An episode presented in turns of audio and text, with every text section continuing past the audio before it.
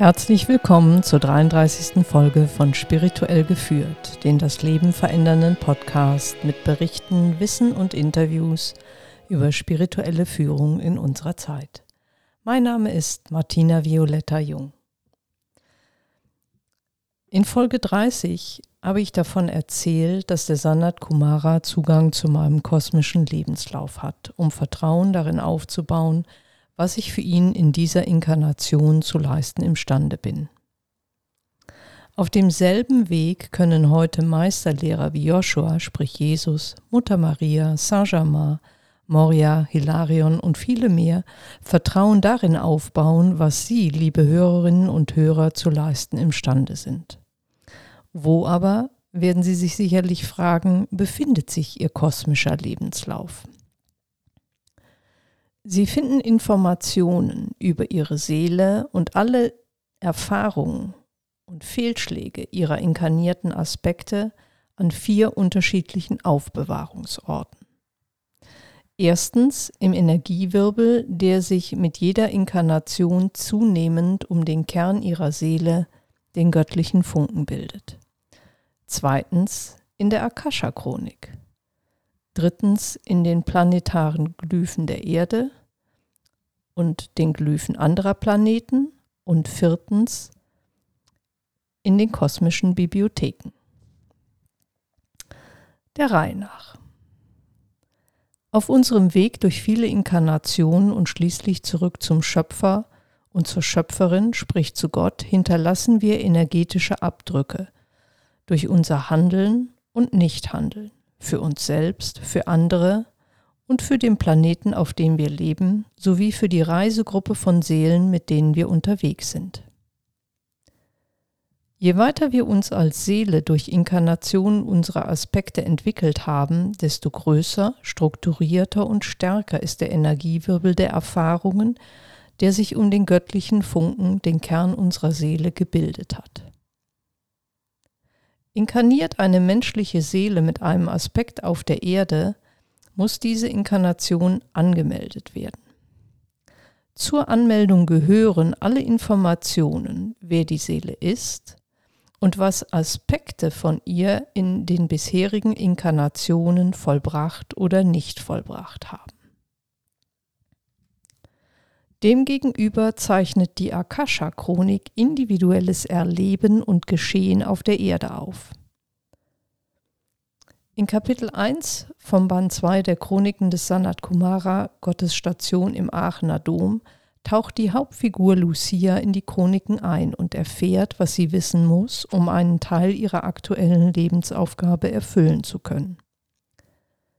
Jede und jeder von Ihnen, liebe Hörerinnen und Hörer, hat Zugang zu den eigenen Daten, die in der Akasha-Chronik aufgezeichnet sind.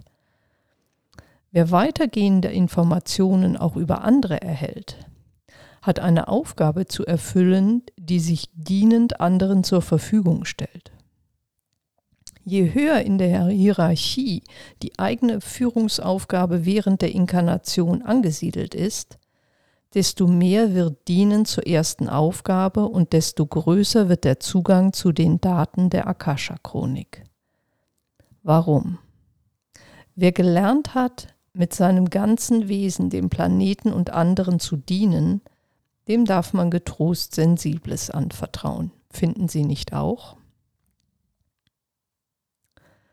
Das planetare Geschehen auf der Erde wiederum wird in Glyphen aufgezeichnet, und zwar von einer speziell ausgebildeten Einheit der Devas.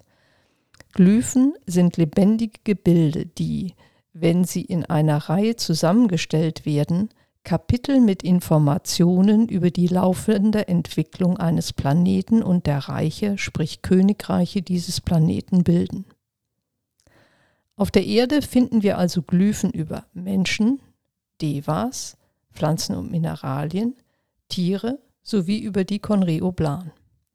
Die Glyphen bilden eine lebendige Aufzeichnung der Geschichte des Planeten.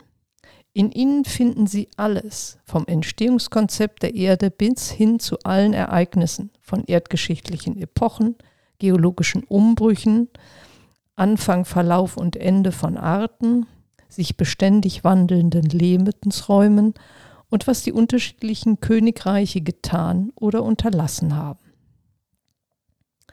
Wer also von ihnen in früheren Inkarnationen auf der Erde aktiv gewesen ist, findet in den Glyphen größere Zusammenhänge von Informationen zu seinem Leben auf der Erde im Kontext der Erde.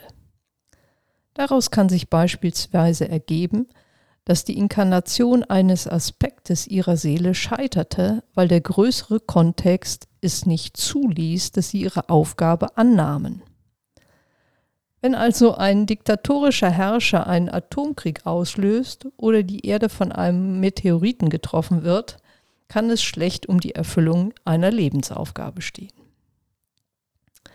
Sie sehen die Glyphen, die Akasha-Chronik und der Energiewirbel um ihren Seelenfunken ergänzen sich wunderbar.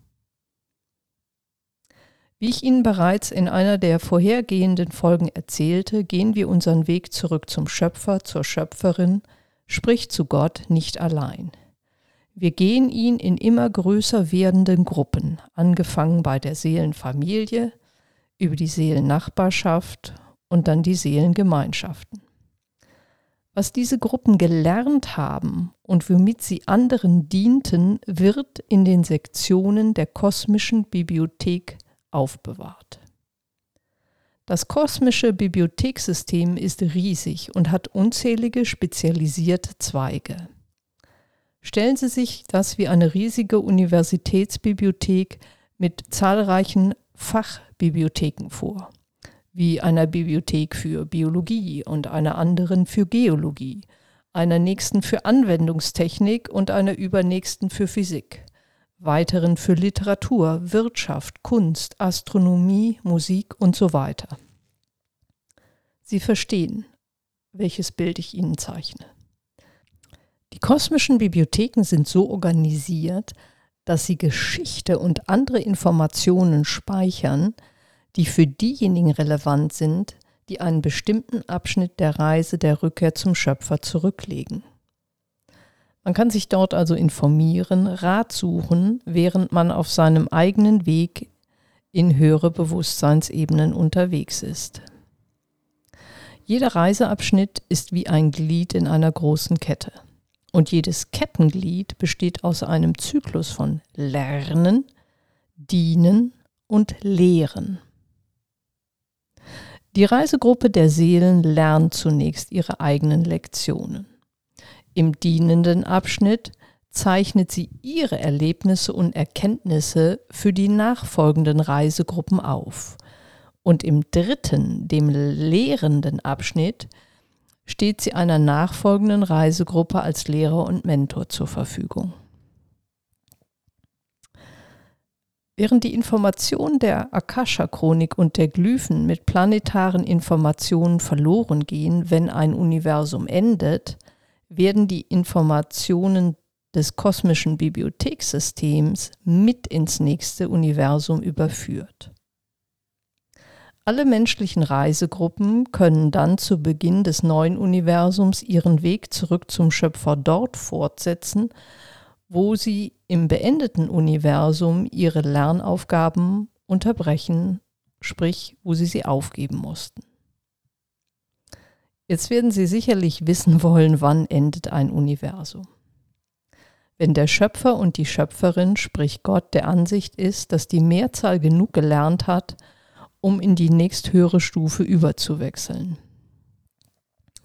Sie können sich das vorstellen wie eine Schulklasse, die als Gesamtes den Schritt, sagen wir, vom fünften ins sechste Schuljahr macht, obwohl nicht alle Schüler auf dem gleichen Stand sind. Einige sind weiter als nötig, die Mehrheit hat den Stoff bewältigt und ein paar wenige brauchen zusätzlich Hilfe. Auf all diese Informationen über sie hat der Sanat Kumara, haben Meisterlehrer wie Joshua, sprich Jesus, Mutter Maria und ihre Kollegen Zugriff. Sie selbst haben je nach Stand ihrer eigenen Bewusstseinsentwicklung teilweise Zugriff. Wenn Sie Ihren eigenen Lebenslauf in der dichten Materie dieser Inkarnation nicht besonders herausragend oder cool finden, dann darf ich Ihnen versichern, Ihr kosmischer Lebenslauf spricht eine erhabene und atemberaubende Sprache. Spannend, nicht wahr? Es gibt viel über sich selbst zu erkunden und viel zu verstehen. Das war's für heute. Ich wünsche Ihnen ein tiefgreifendes Erwachen und den Mut zur Neugier in eigenen seelischen Angelegenheiten. Wir hören uns nächste Woche zur 34. Folge wieder, wenn ich Ihnen Konkretes über die Reise von menschlichen Seelen zurück zum Schöpfer und zur Schöpferin, sprich zu Gott, näher bringen will. Das war spirituell geführt mit ihrer Martina Violetta Jung.